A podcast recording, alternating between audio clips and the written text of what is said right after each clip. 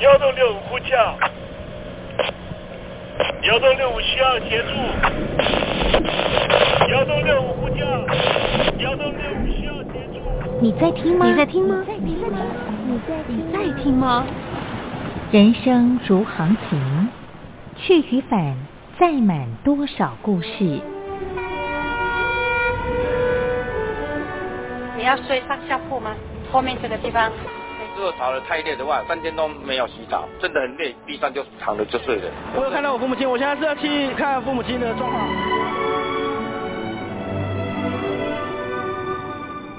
聆听故事湾，让每个故事找到属于自己的码头。我到了那儿以后，我们就往妈妈家去。我一到那边，就感觉我妈妈已经她能够活活下来容不容易，我知道。没，他没跟我讲，我也不敢问，好好苦。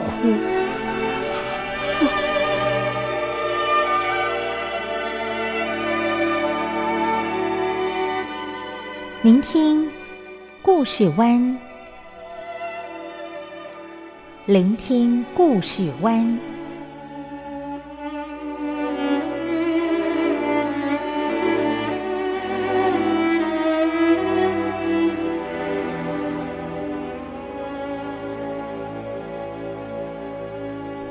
故事总有一个停泊的港湾。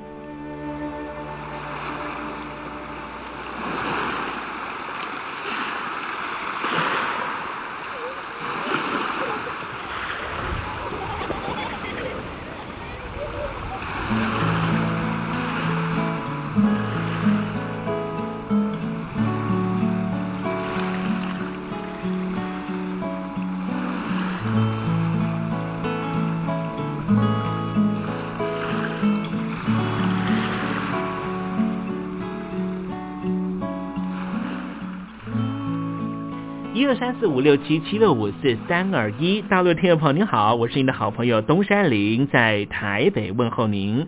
正在为您进行的栏目就是聆听故事湾，一二三四五六七七六五四三二一，全年无休，每天在空中为您服务。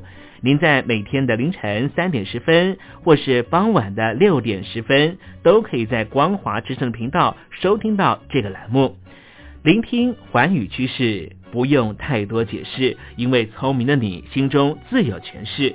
亲爱的听众朋友，我们的节目早晚各一次，听众朋友你可以选择最适宜的时间，和东山林共度这短暂的五十分钟的时光，就在光华之声的频道空中相见。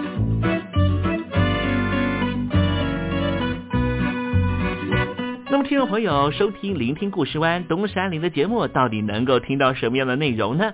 尤其啊，我们环宇全世界，焦点放到神州大陆啊，光是整个中国大陆呢，就有将近九千家不同的大大小小的电台了。我们的节目到底有什么不一样的地方呢？嗯，让东山林自吹自擂一下吧啊。宫中频道何其多，赵钱孙李挺能说。热点平地上直播，仔细听来差不多。直播室外领导多，你说他能怎么说？开场才说茶黑窝，碰上土狼不敢摸。主播低头翻翻稿，导播左右反复搓，想到孩子泪婆娑。好了好了，都别说，且听东山林怎么说。东山林不是红太狼，也不是那喜羊羊，亲亲海上一叶舟，才能自在自在说。客官呐、你拉把椅子随便坐，袒胸露背床上卧，怎么自在怎么做，就当这是自己家，自己家。睁大眼睛，Showtime！Hello，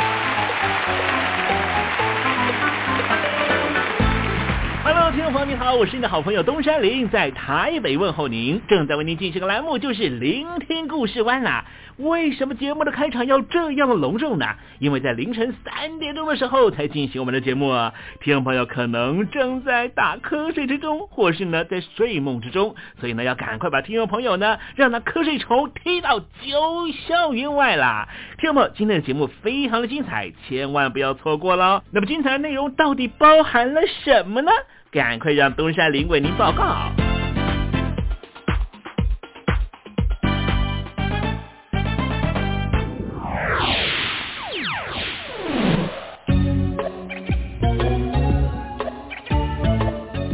星期一，星期一，猴子穿新衣。北京的孔子学院呢，目前呢在欧美地区呢不断的受到各国的驱赶啊，认为说呢不需要有这样的一个组织呢设在啊他们的国境里面，甚至设在学校里面啊。当然了，这个孔子学院呢，当时是以这个推广中文学习的角度进到了啊这些异文化的国度里面啊。可是后来呢，这些欧美国家发现呢，好像呢北京的孔子学院所教导的不光是同孔子的一些讯息，更包括了共产主义的思想啊。因此呢，就把这一些学院呢，通通要求或者间接的希望他们能够关闭。不过讲起来呢，这孔子思想呢，在西方呢已经有超过三百年的历史啊。当时呢，呃，是由欧洲开始呢兴起的，逐渐的也成为了啊国际之间都认为说，哇，这真是孔子大思想家呀。好，待会呢在时政你懂得的环节里面，再跟听众朋友详尽的介绍。那么今天节目的下半阶段为您进行的环节就是文学星空哦。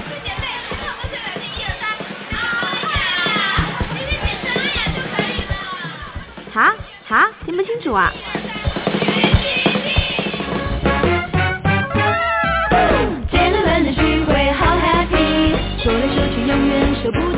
如果常常有这种听不清楚的症状，要不就听我范晓萱的专辑疏通一下耳道，要不就常听东山林的节目。打扮着漂漂亮亮去参加，姐妹们的聚会，好 happy，好 happy。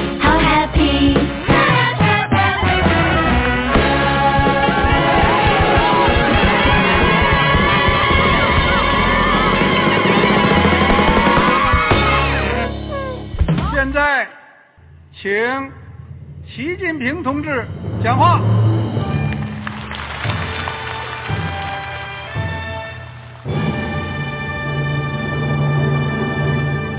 中国梦必须紧紧依靠人民来实现。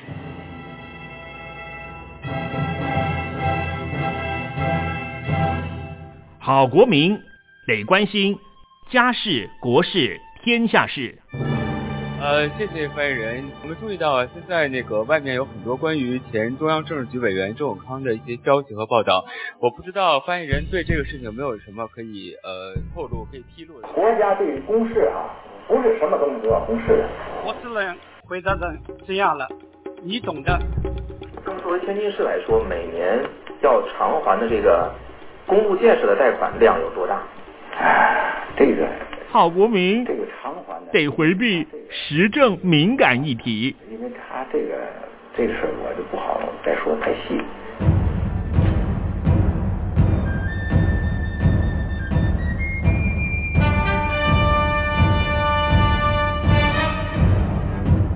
我们要坚持人民当家作主，坚持人民主体地位。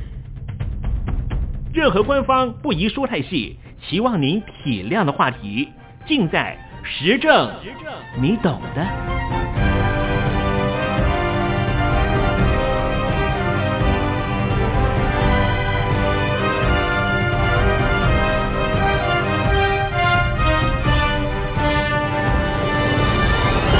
我只能回答这样了，你懂的。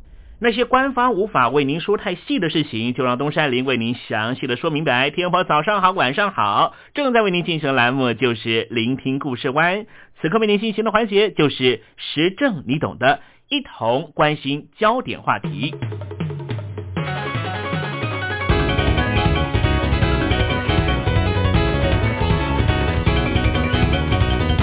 晚近这三十年，突然之间。孔子学说在西洋世界引起许多的讨论。一九九三年，有一位叫做莫格的学者，在德国汉堡发现了一本一六九一年出版的《论语》英文的译本。这大概是目前发现最早的一本孔夫子著作的英语翻译本。这一本英语翻译本是从法国翻译本转移过来的。法译本又是从拉丁文翻译过来的。目前在台湾的国家图书馆里面就有这些译本。东山林特别到了国家图书馆翻了翻，这本译本的前文中写到了，这一位哲学家叫做孔子，他的道德是无限光辉的。算一算，最早把儒学介绍到西方社会的西洋人，就是明清时期来到中国的耶稣会传教士。这些传教士把孔夫子翻译成拉丁文的 Confucius。这个词在西方社会一直沿用至今。有一位叫做利玛窦的传教士，在中国生活了二十七年，是他把《论语》翻译成为拉丁文，并且在一六八七年就在法国巴黎出版，以后才翻译成其他的文字，在西方社会流传。由此可见。孔子思想在西方流传至少有三百年的历史。这些传教士来自于中国的目的是为了传教，但是到了中国之后，他们为了儒学思想所吸引，所以花费了非常多的心力向西方世界翻译介绍儒家思想。李雅各就是典型的例子之一，他穷尽几十年的心血翻译了。四书五经，孔夫子的学说被介绍到西洋之后，孔子就和希腊古典哲人苏格拉底、柏拉图一样享有盛名。刚才东山林提到的，一九九三年，一名叫做莫格的学者在德国汉堡发现了一六九一年出版的《论语》英文的译本，莫格就说。孔夫子是伟大文明的奠基者，他还为此写了他说的人就施行一篇文章。这篇文章感叹道：孔子的教诲是属于全人类的。他和莎士比亚一样，都有实用主义哲学。孔夫子相信和谐、等级、社会秩序和奉行爱国主义。十八世纪的时候。孔夫子学说是否为纯世俗性的问题，在欧洲的学术界引起了广泛讨论。这个讨论持续了一百多年。通过讨论，孔子思想基本上为欧洲学界所了解。到了二十世纪，西方社会出现了钦佩孔子的高潮。在一九六零年代，孔子学说走出了学术圈，走向大众。一时之间，大众文化形成了东方文化热。子曰，子曰这个词也开始半认真、半开玩笑的出现在西方民众的嘴里。今天，绝大部分的西方人对于孔子尊敬有加。在西方人眼中，孔子是人类历史上没有留下自己亲笔作品，但是对人类文明产生重大影响的。三位伟人之一，流传下来的《论语》是孔子的学生在他去世之后撰写的，记录着古希腊苏格拉底思想的变白，也是由他的学生柏拉图在苏格拉底被处死之后撰写的。描述耶稣言行的福音书，也是由他的门徒在他被钉上十字架之后几十年才完成的。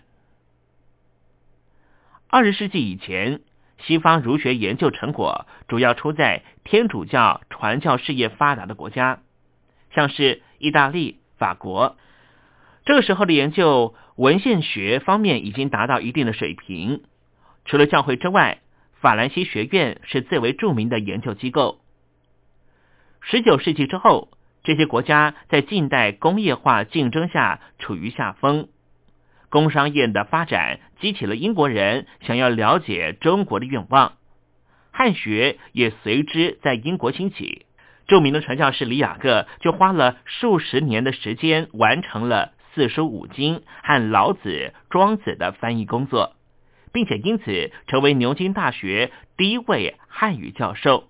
他的翻译非常严谨，被称为是十九世纪英语世界最杰出的汉学成果之一。直到今天仍旧没有过时。在他之后，英国汉学界又出现了两名专家，一位叫做翟里斯，另一位叫做翟里奈，两个人是父子关系。除了继续翻译儒学经典之外，还发表了一系列的研究成果，例如《儒家与其竞争者》。美国人对于儒学的研究要晚得多了。二战之前，美国主要的汉学师资来自于英国，但是二战之后，美国学者的研究成果也是令人注意的。最早从事儒学研究的美国学者要数顾立雅，他的《孔子与中国之道》代表了美国二十世纪一九五零年代儒学研究水平。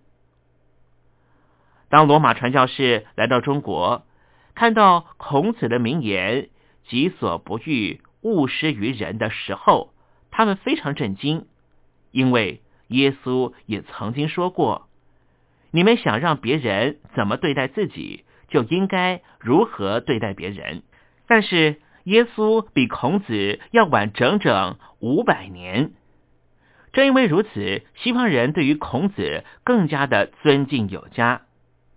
这两句名言在西方也被称为是黄金律。虽然孔子不是宗教的创始人，但是国外却常常把孔子和耶稣、穆罕默德以及释迦牟尼相提并论。西方不少儒学学者也往往从基督文化的角度研究孔子，他们认同和欣赏儒家的价值。致力于儒学和其现代意义的研究，但是他们同时也信仰基督教，有的甚至当过基督教的传教士，甚至还是位居要位的神学家，有的还是宗教界有着广泛影响和特殊地位的学者呢。和古代希腊哲学思想一样，儒家学说的传播和发展也不应该受到地域限制。美国波士顿大学的南乐山教授认为，儒学为了能够成为一门世界哲学，必须在实践中接受文化的多样性和多元性的挑战。儒学必须表现出与现代科学的亲近性，才可能使儒学在科学先进发达的西方世界找到立足之地。说实话，西方文明发展至今。原动力几乎已经枯竭，西方一些饱学之士转而在东方哲学中寻求新的学源。美国学者傅高义在《日本第一》这本书里面就呼吁西方学者开拓新思路。亚洲经济发展不符合社会学家韦伯所说的“只有新教伦理才有资本主义精神”的论断。如果说，经济增长和它背后的文化存在着必然的联系的话，那么和西方新教资本主义相对应的，有人就把东方经济模式称为东方的儒家资本主义，恐怕也有点道理。东南亚国家提出的亚洲价值观的概念，促使人们在经济高速增长的背景之下。对孔子学说进行重新的解释。亚洲价值观的概念提出之后，很快的在西方世界引起了一番争论。一九九五年十一月十九号，《华盛顿邮报》载文说，许多亚洲政治家、学者和商界领袖自豪地说，横跨太平洋有一个基本社会价值观的巨大差别。他们拥有孔子文化模式，也就是他们引以为荣的亚洲价值观。这些新儒学家认为，他们的文化价值比西方的好，而且他们认为，一个增长着财富和自信的东亚，正向太平洋的彼端的西方价值理念提出挑战。一九九六年一月八号，伦敦金融时报刊登文章《孔子规则》。在今后十年，美国将保持在亚洲的领先经济地位，但是它可能也从东亚这个地区学到更有价值的社会课程。这篇文章教训美国人应该要向亚洲学习。这篇评论文章说，美国长期以来把自己看作是其他国家理所当然的典范，但是这种典范的角色现在面临挑战。这样的挑战并不是来自于美国文化的源头僵硬的欧洲，而是来自于东亚。美国如果鼓励美国人自愿性的去采撷一些孔夫子的教诲，对于美国社会将会有莫大帮助。美国格兰书屋一九九九年出版了一本非常有名的书，叫做《孔子住在隔壁》，东方在教导我们西方应该如何过生活。在这本书里面，更是对于儒家赞誉有加。有评论文章就说，这本书告诉了美国人，经过一代人的努力，东亚国家在不同程度上已经成为繁荣的。工业社区，社会奇迹也伴随着经济奇迹而产生。和这些社会相比，为什么美国不急？到底为什么呢？因为生活在东亚的人通常坚守着儒家的教导。听众朋友，刚才东山林所谈到的这样的论述，是不是你常常在中国大陆或是在西方社会都会听到？可是，到底儒学是什么呢？我们身处于一个儒学的社会，这样的儒学社会到底在实际的生活上面带给我们什么样的影响呢？东山林发现，有很多的时事评论家常常习惯于把儒家贴上奴性思想的标签，最典型的就是“君要臣死，臣不得不死”作为奴性的楷模。既然如此，你能够指出这句话到底是孔子还是孟子说的吗？其实，这两位圣人都没有讲过这样的话，因为这话从来就不是儒家什么子曰说的。事实上，许多对于儒家的批评，就像这样，甚至连 Google 都还没有开始定结论。反正只要有一个古人说出了一句很奴性的话，好像这话就一定和儒家有关，不然就是错字或是断章取义。但是话又说回来了，奴性思想难道和儒家思想脱不了干系吗？首先，我们要先了解儒家从何而来。大约在西元前一千零五十年左右，周武王伐纣。当时殷商王朝号称有七十万大军，周武王却只有五万军人。双方在牧野交战，结果竟然是不到两个月的时间，历时五百年的殷商王朝灭亡了。五万军队打败了七十万大军，这速度太快。连周氏王朝都不可置信，最后周氏王朝导出了一个结论，那就是殷商的老百姓并不快乐，像是鬼神信仰、奴隶制度、非人道的极刑等等。于是号角还没有响起，殷商的军队纷纷向周武王倒戈，最终犹如骨牌般的把殷商王朝给推倒了。有鉴于此，周公治理作乐，废除极刑，把鬼神信仰转为英雄崇拜，再用礼法去柔化阶级间的矛盾。最重要的就是以音乐、庆典之类的形式麻痹人民，提升人民的幸福指数。但是时间到了孔子时期，礼乐崩坏，下克上，小宗灭大宗，大战乱发生。人民很痛苦，于是孔子提倡仁，仁义的仁，希望能够用仁复辟礼乐，便一手催生了儒家思想，拉开了诸子百家争鸣的帷幕。简单的说，儒家只是在衔接周公的理念，差别在于孔子时期，孔子认为仁是解药。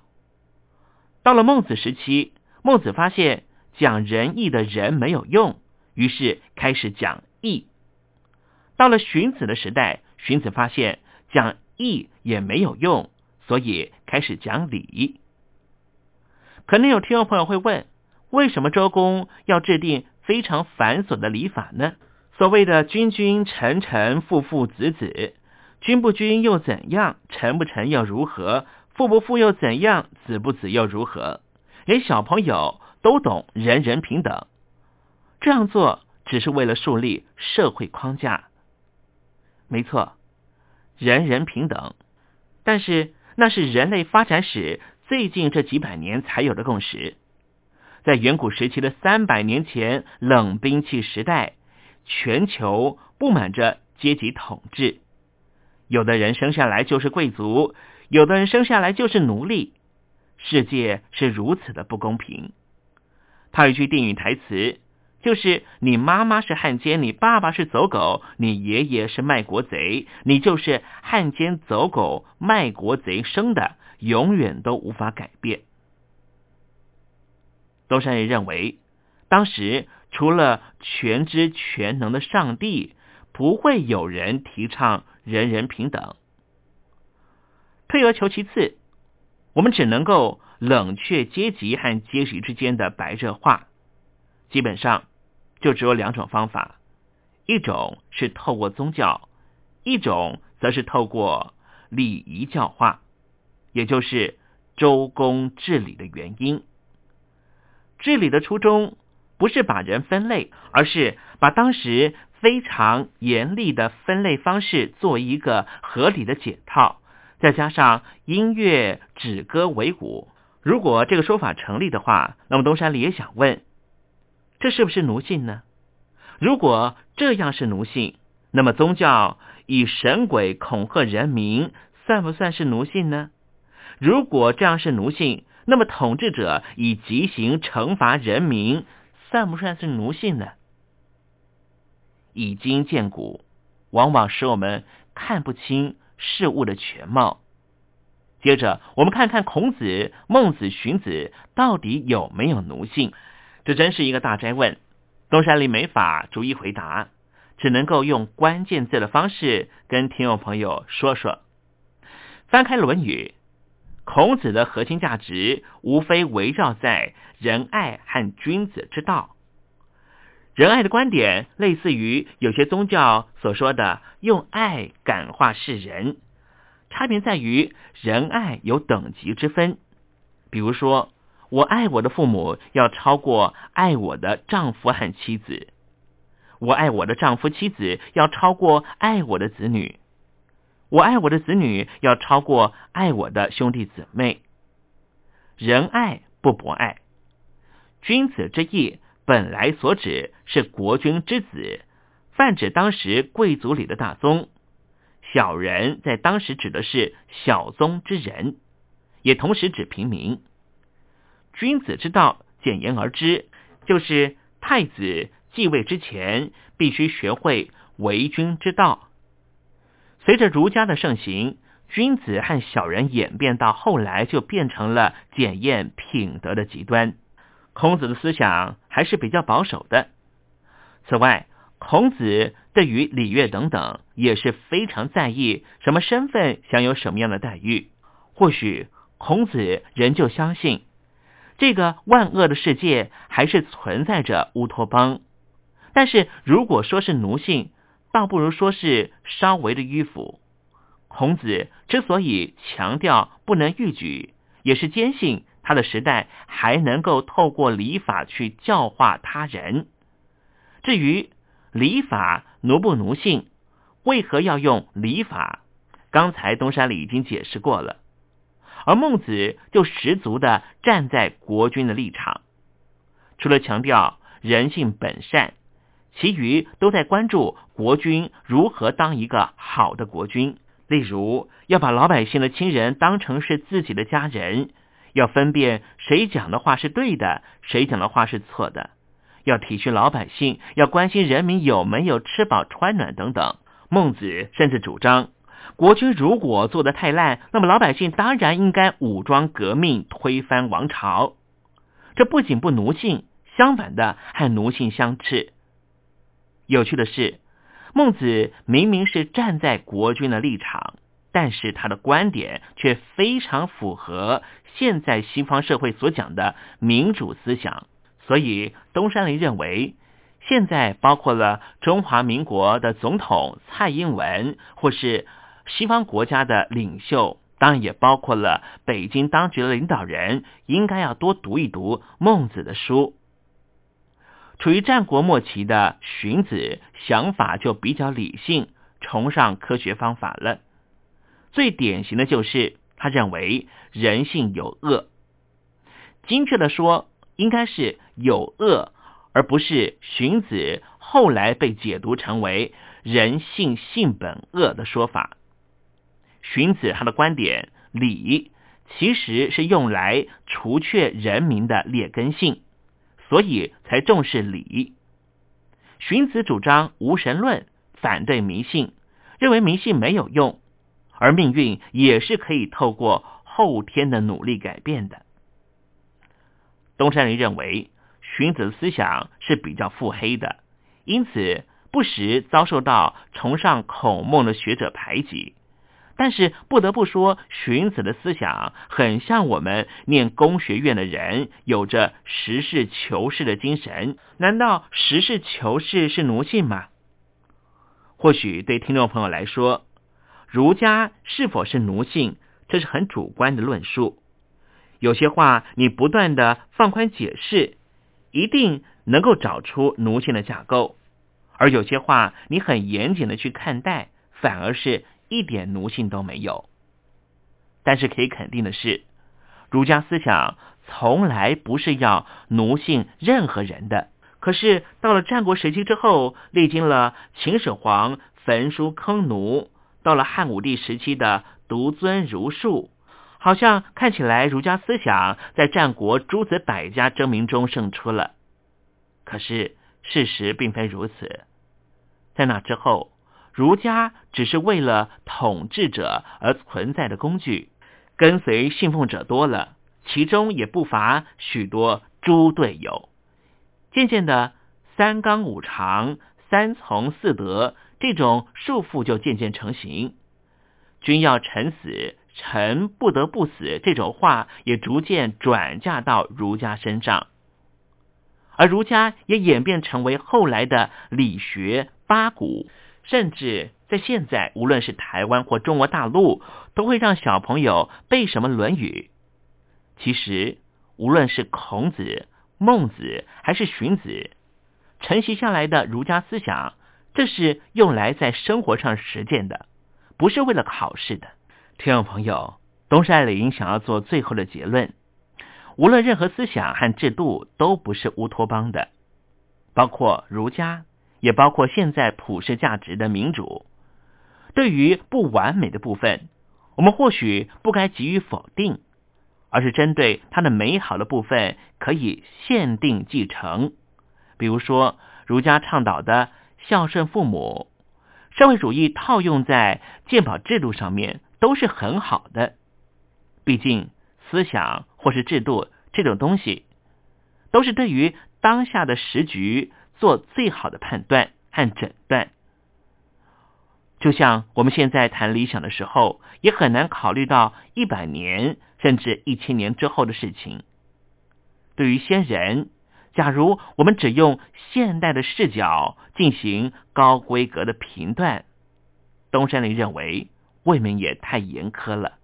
重要的是，这一些先则他们的思想，如果是适宜。当下的政局或当下的社会，我们何妨让它继承下来，改善我们的生活，让我们当下的生活能够走向一个更为美丽的境界。所以东山林才会说，无论是孔子、孟子、荀子，甚至是社会主义的学家马克思的思想，不是拿来在嘴边上说的，他们都是改造社会的工具，应该落实在我们的生活里。听众朋友，你说是不是呢？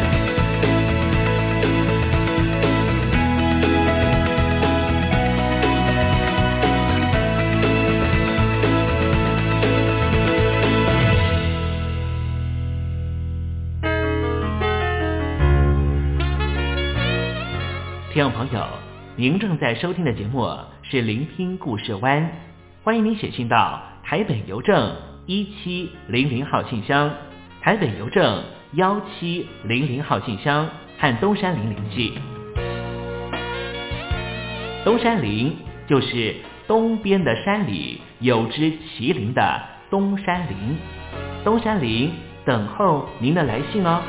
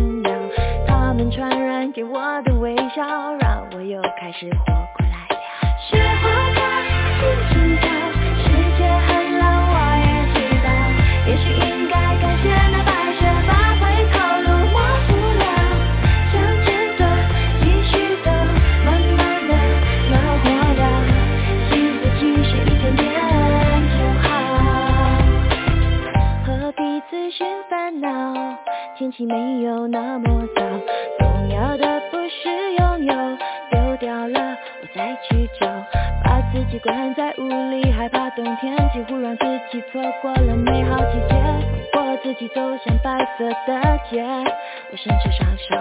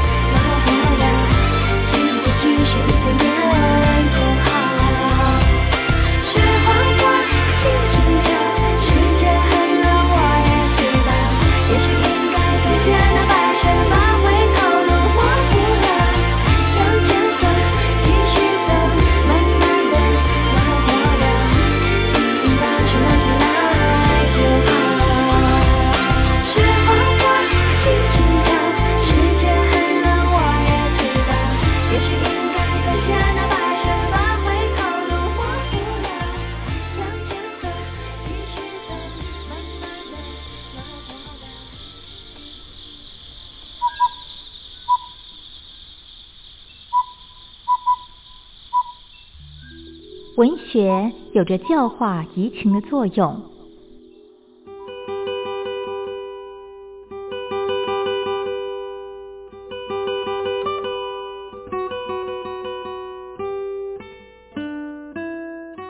它开辟了你我的视野，转变我们的气质，陪伴我们度过生命中的每一段起伏跌宕。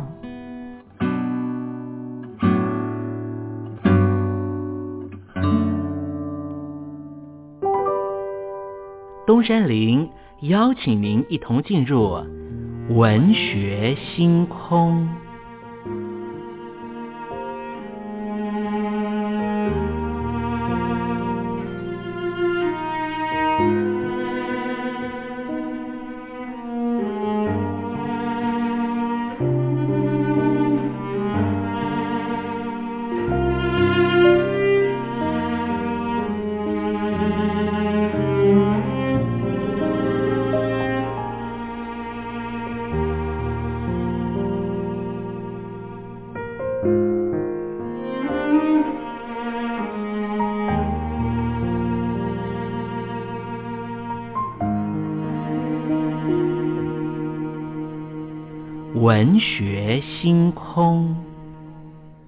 学带给我们的不是抽象艰涩的僵化信条，而是活生生的生命经验。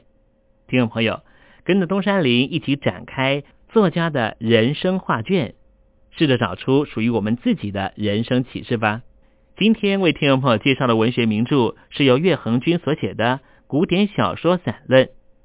岳恒君是安徽含山县人，国立台湾师范大学国文学系毕业。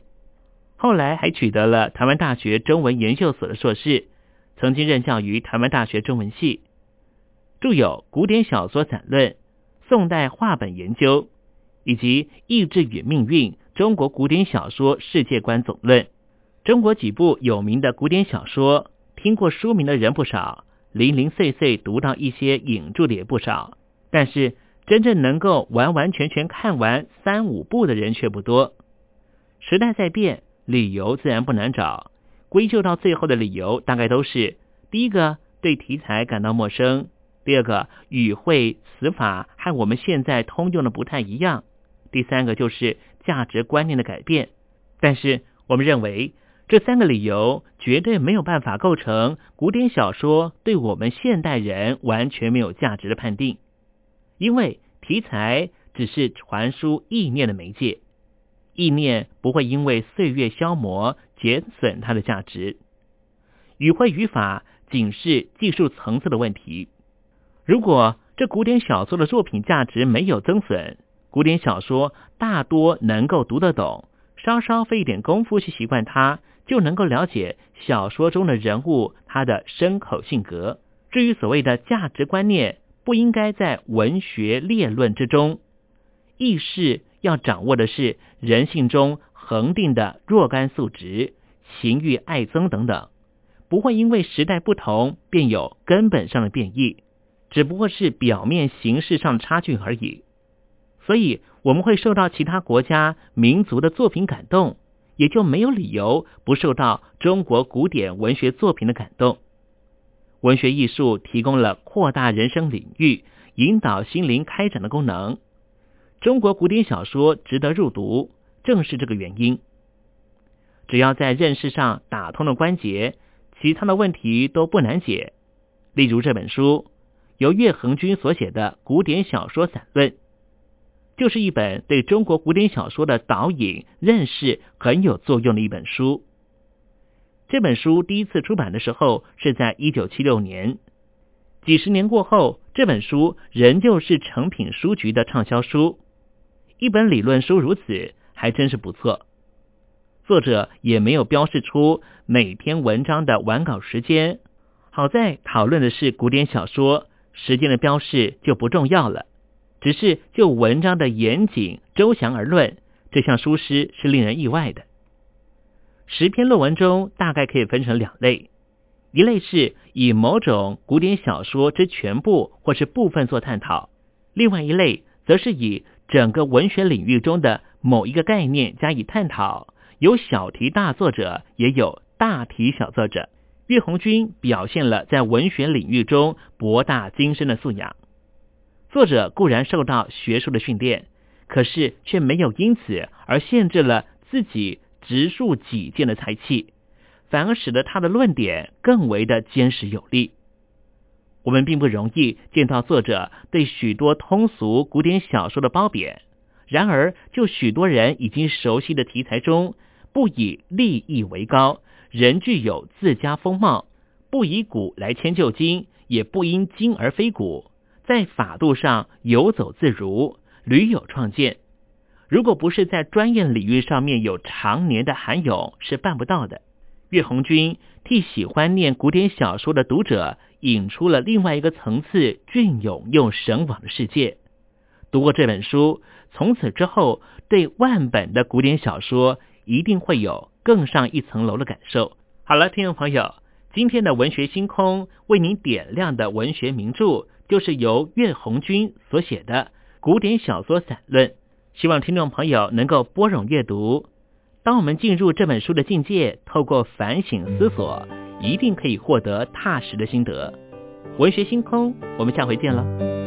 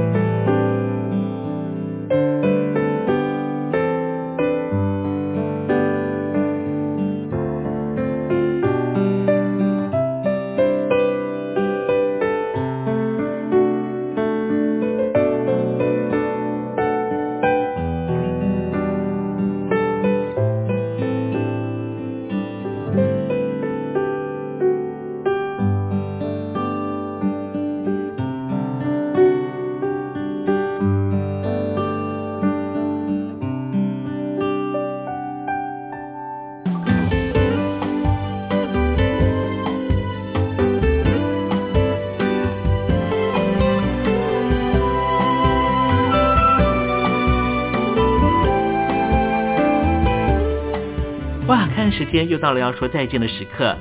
无论今天东山林给了你什么样的情绪延伸，再见总是要说出口的。但是，我最亲爱的小伙伴，你知道吗？比起再见，其实我们更擅长想念。每一次的再见都是为了下一个再相聚，不是吗？我没办法确知明天还会不会在这里见到你。都说了，人世间的所有相遇都是久别重逢。不管说再见之后，你会遭遇什么人，会见到什么样的风景。如果你愿意的话，东山林每天都在这里等你。再请您和我分享你的一路精彩，好吗？